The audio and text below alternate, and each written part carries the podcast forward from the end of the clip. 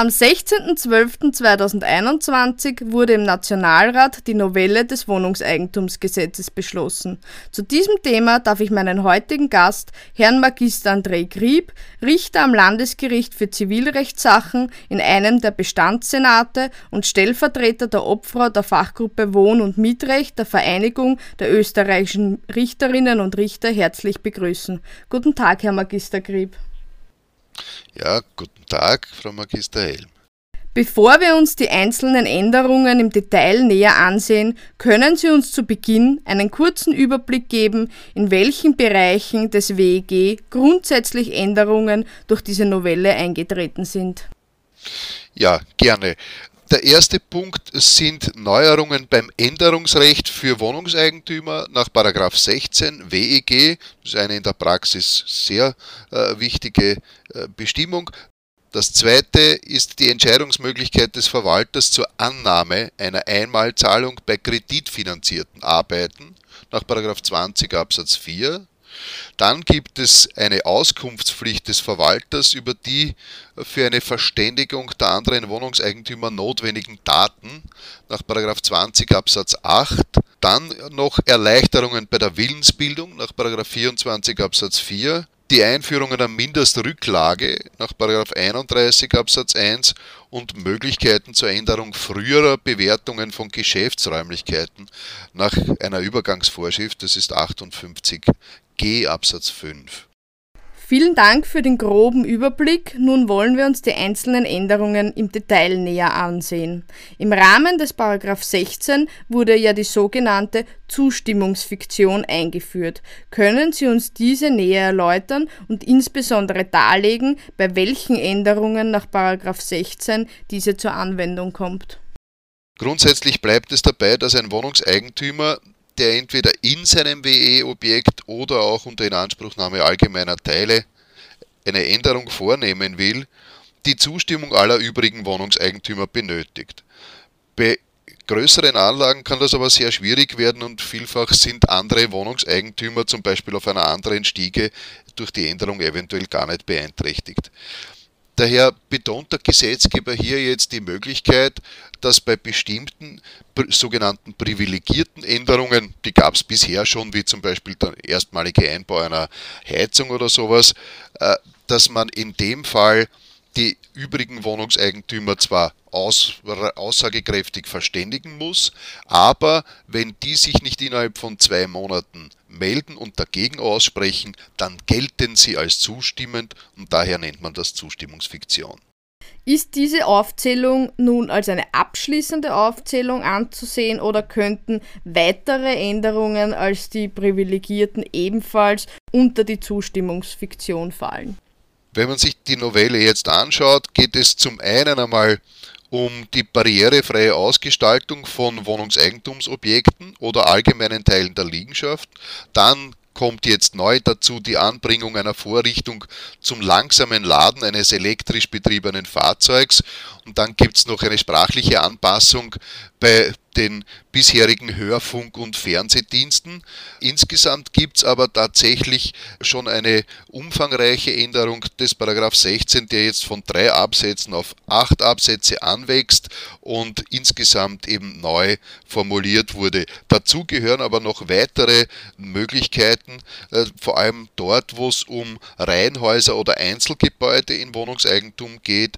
Da gibt es nämlich auch die Möglichkeit der Anbringung einer Solaranlage, beziehungsweise es geht auch um die Anbringung von, wie das so schön heißt, sich harmonisch in das Erscheinungsbild des Hauses einfügende Vorrichtungen zur Beschattung eines WE-Objekts sowie von einbruchsicheren Türen. Das heißt eben, diese Aufzählung ist abschließend. Diese Aufzählung ist abschließend. Genau. Ähm, vielleicht sollte man hier noch erwähnen, äh, ein paar Punkte, die natürlich auch nicht ganz unwesentlich sind, die auch teilweise in der Vergangenheit schon Diskussionen ausgelöst haben. Das eine ist einmal eine Änderung, die ein Wohnungseigentümer vornimmt an allgemeinen Teilen und die dann zu höheren Kosten der Erhaltung führen. Äh, da muss dieser geänderte Wohnungseigentümer, wenn man so will, dann diese erhöhten Kosten, also die Kostendifferenz tragen.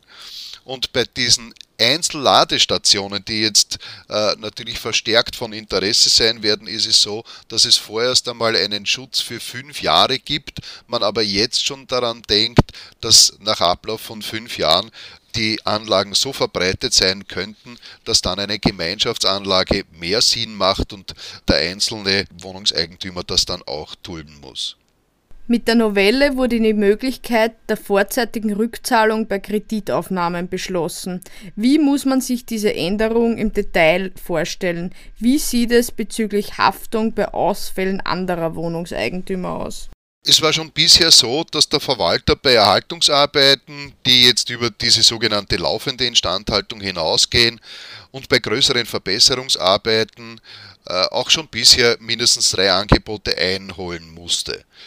Von diesem Gedanken geht der Gesetzgeber jetzt aus und sagt, dass wenn für solche Arbeiten jetzt eine Kreditfinanzierung in Aussicht genommen wird, dann kann muss aber nicht der Verwalter den Wohnungseigentümern die unmittelbare Zahlung des auf sie entfallenden Anteils der erforderlichen Kreditsumme ermöglichen. Das war bisher immer wieder mal ein Thema, dass Leute sag, gesagt haben, bitte ich zahle das gleich auf einmal, aber dann nehme ich an dem ganzen Weiteren nicht teil.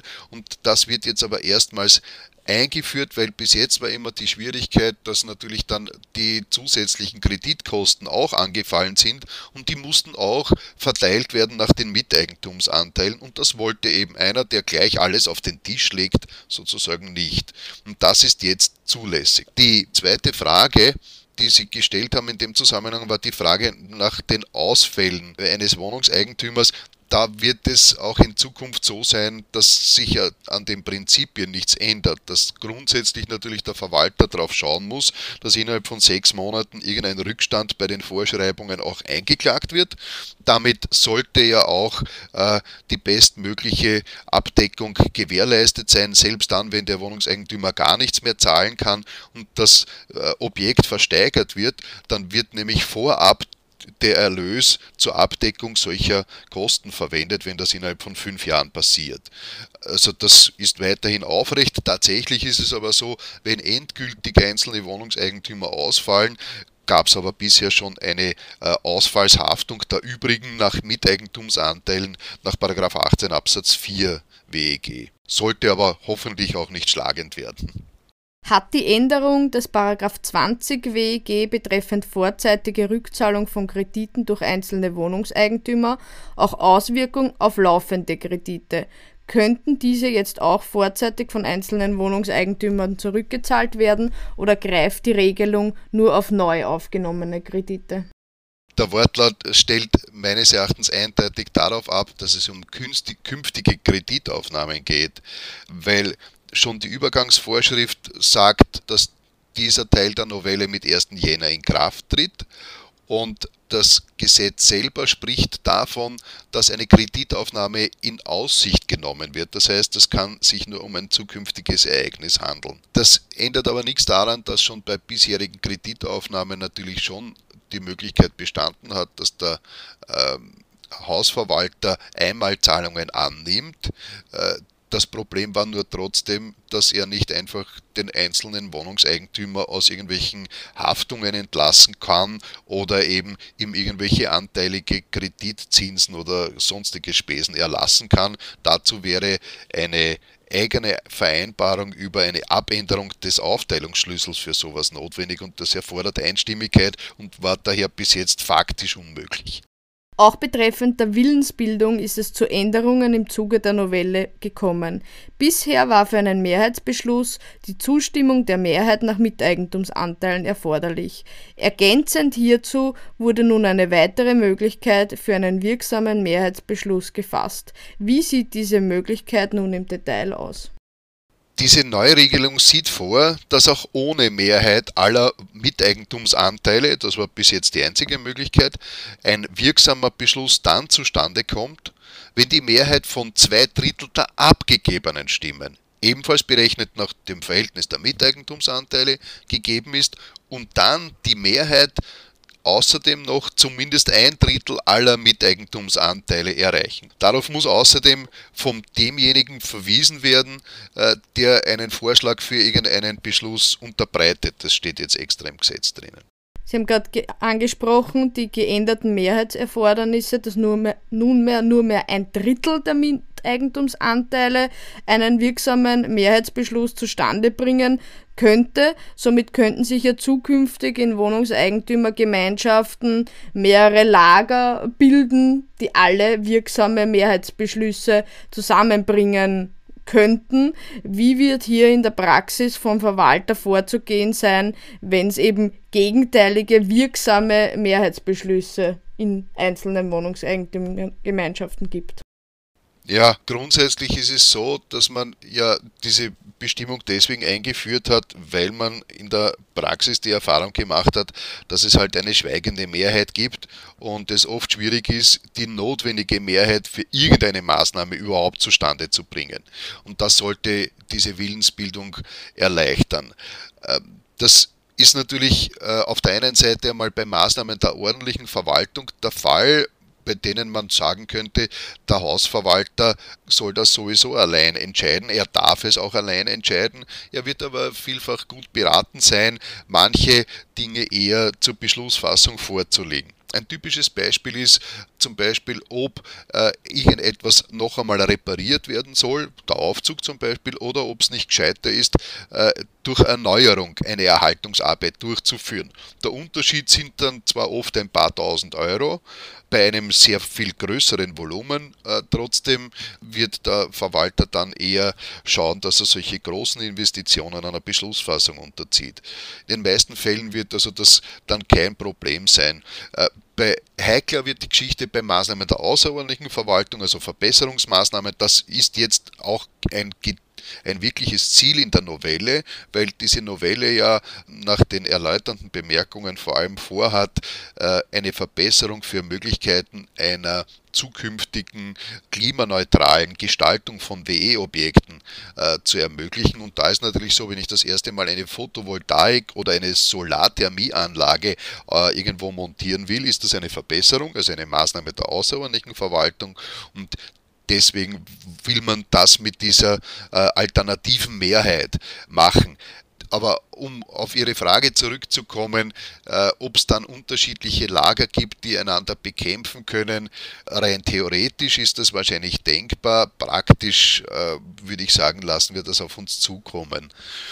Ja, weil wahrscheinlich gibt es nicht zwei Lager, die so aktiv sind und einander dann äh, mit geschickten Mehrheiten ausbremsen können. Ansonsten ist natürlich tatsächlich die Frage, dass die, die wirksam äh, zustande gekommene Mehrheit, die letzte, einfach die Weisung erteilt nach 20 WEG, die nicht gesetzwidrig ist und die daher vom Verwalter einzuhalten ist.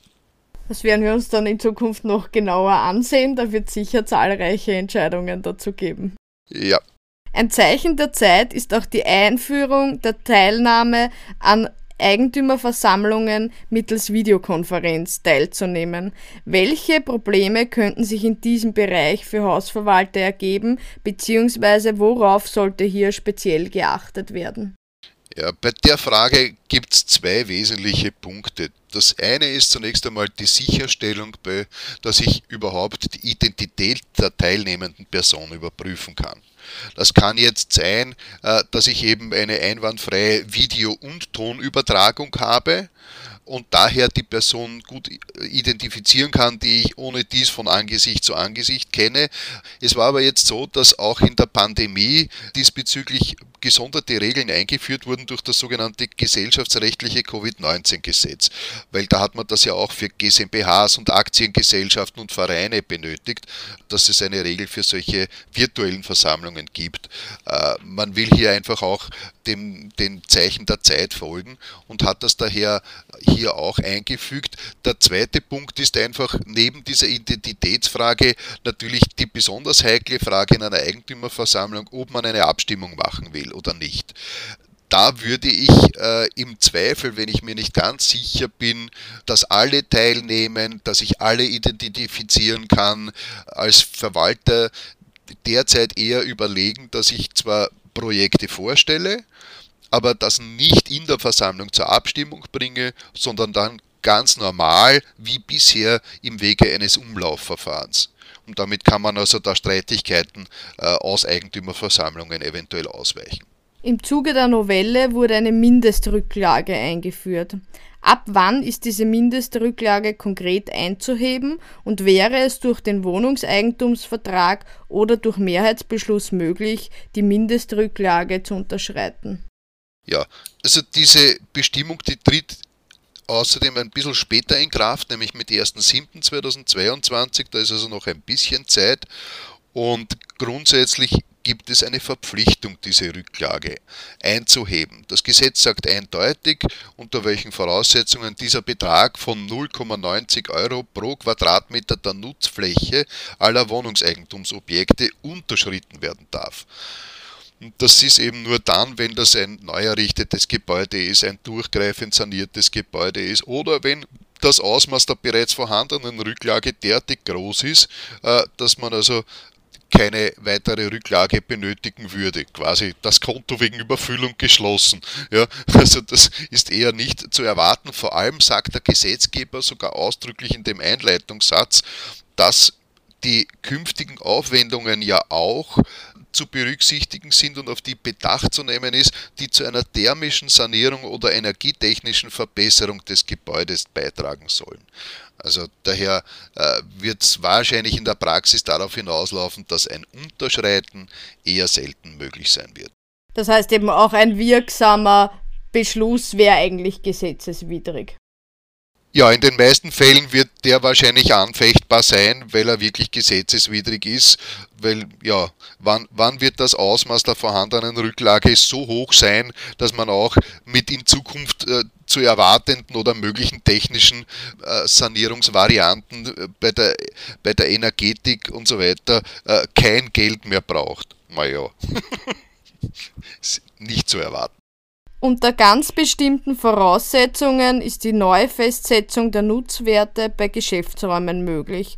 Welche Voraussetzungen sind dies und wieso kann die Neufestsetzung nur zeitlich begrenzt bis zum Ablauf des Jahres 2024 beantragt werden?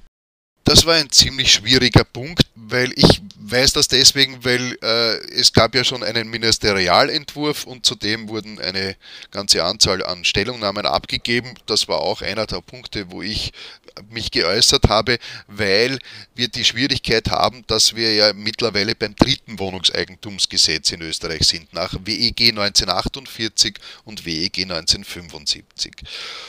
Und genau bei diesen alten Gesetzen war es so, dass die Geschäftsräumlichkeiten wesentlich höher bewertet worden sind als Wohnungen. Das hat dazu beigetragen, dass die über Jahre und Jahrzehnte ja auch äh, einen entsprechend wesentlich höheren Anteil an den laufenden Aufwendungen, wie das so schön heißt, nach 32 WEG zu tragen haben. Und da setzt der Gesetzgeber an und eröffnet ein Zeitfenster bis Ende 2024, in dem er hergeht und sagt, wenn das Geschäftsobjekt bisher schon mehr als das Dreifache des, der Bewertung zugrunde gelegt bekommen hat äh, als eben die Wohnungen. Und das ist relativ schwierig, weil da geht es einerseits um den mehr als dreifachen Nutzwert nach WEG 75 oder den mehr als dreifachen Jahresmietwert 1914. Das ist eine sehr historisch wohnrechtsarchäologische Betrachtung, die auf das Mietengesetz 1922, also jetzt genau 100 Jahre alt sozusagen ist.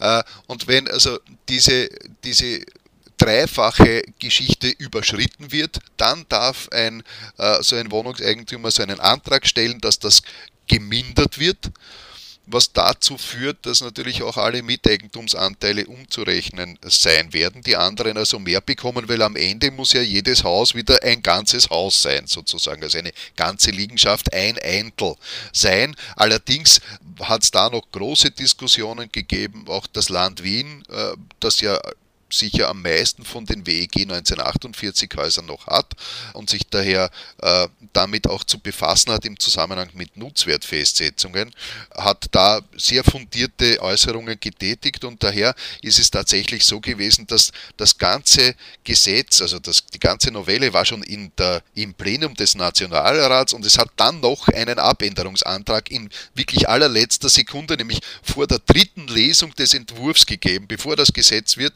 und da hat man das also noch repariert und jetzt ist es so, dass diese, diese über dreifach äh, ist natürlich weiterhin eine Voraussetzung, aber es kann nicht ins Bodenlose fallen, sondern maximal um 20 Prozent reduziert werden. Also es ist noch eine zusätzliche Deckelung.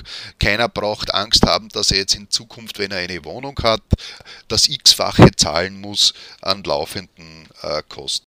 Und warum wurde diese Korrekturmöglichkeit zeitlich begrenzt bis zum Ablauf des Jahres 2024? Ja, die Materialien haben dazu ausgeführt, dass das halt ein Eingriff in die bestehenden Miteigentumsverhältnisse ist und daher muss das sachlich begründet sein und soll daher auch nur zeitlich begrenzt sein. Man will hier natürlich auch vermeiden, dass irgendjemand auf die Idee kommt, dass das verfassungswidrig sein könnte, weil es ein unzulässiger Eingriff in das Eigentumsrecht ist, weil ich werde zwar damit, wenn ich nicht Geschäftsraumeigentümer bin, sondern eben äh, Eigentümer eines Wohnobjekts, äh, kriege ich zwar damit einen größeren Miteigentumsanteil, meine Wohnung wird ja nicht größer, aber ich zahle dann mehr. Das heißt, mein Objekt ist mit größeren äh, finanziellen Belastungen behaftet und das wäre also sozusagen ein Eingriff in mein Eigentumsrecht. Und davor hat man Angst und deswegen hat man das zeitlich befristet, auch von der äh, Menge her gedeckelt mit dieser 20%-Regelung. Nicht alle der angesprochenen Änderungen treten bereits mit 01.01.2022 in Kraft. Welche der Änderungen treten erst mit 1.07.2022 in Kraft und wieso wurden hierfür unterschiedliche Zeitpunkte gewählt? Zum einen einmal war bereits im Sommer absehbar, wie der Ministerialentwurf rausgegangen ist, dass das knapp werden könnte mit dem Gesetzwerdungsprozess im Herbst, weil man hier auch ganz bewusst endlich wieder einen längeren Begutachtungszeitraum gewählt hat von mehreren Wochen und nicht nur ein paar Tagen. Das war angenehm. Es hat auch eine Vielzahl an Stellungnahmen gegeben. Die wurden dann in der Logistikabteilung des Ministeriums eingearbeitet und dann war klar, das Gesetz geht erst im Herbst in den Nationalrat, muss dort beschlossen werden, muss durch den Bundesrat gehen, muss kundgemacht werden. Also das wird mit dem 1. Jänner sich zwar ausgehen und das ist jetzt auch der Fall, aber man muss äh, den den beteiligten Personenkreisen ja auch die Möglichkeit geben, äh, sich äh, an diese Änderungen anzupassen und daher hat man äh, im Wesentlichen geteilt zwischen einem Inkrafttreten ab 01.01.2022 und ab 1.07.2022. Zum Beispiel hat der Gesetzgeber ausdrücklich bei den Übergangsvorschriften gesagt, dass es ja aufgrund der Pandemie zu einem Rückstau bei den Eigentümerversammlungen gekommen ist und der kann erst allmählich abgebaut werden. Daher hat man diese Neuregelungen bereits mit 1. Jänner in Kraft treten lassen, während andere Dinge wie, daher hat man diese Änderung mit 1. Jänner in Kraft äh, treten lassen oder wird es in Kraft treten lassen, genauso wie das Änderungsrecht nach 16 und die Frage der Kreditfinanzierung während die vereinfachte Willensbildung und die Mindestrücklage erst mit 1. Juli 2022 äh, wirksam werden und erst auch äh, auf entsprechende nach diesem Zeitpunkt eingeleitete Willensbildungsvorgänge anzuwenden sind. Damit gibt es natürlich auch für die Wohnungseigentümer die Möglichkeit, sich äh, darauf einzustellen und auch für die Verwaltungen. Hiermit bedanke ich mich ganz herzlich bei Herrn Magister Grieb für die ausführlichen Erläuterungen zur Novelle des Wohnungseigentumsgesetzes. Vielen Dank. Gerne. Damit verabschieden wir uns auch von unseren Zuhörerinnen und Zuhörern. Bis zum nächsten Mal bei Am Punkt.